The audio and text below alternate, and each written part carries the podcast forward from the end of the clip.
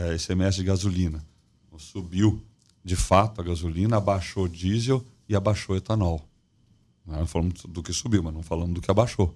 De 25 para 20 né, no caso do etanol, de 17 para 12 no caso do diesel.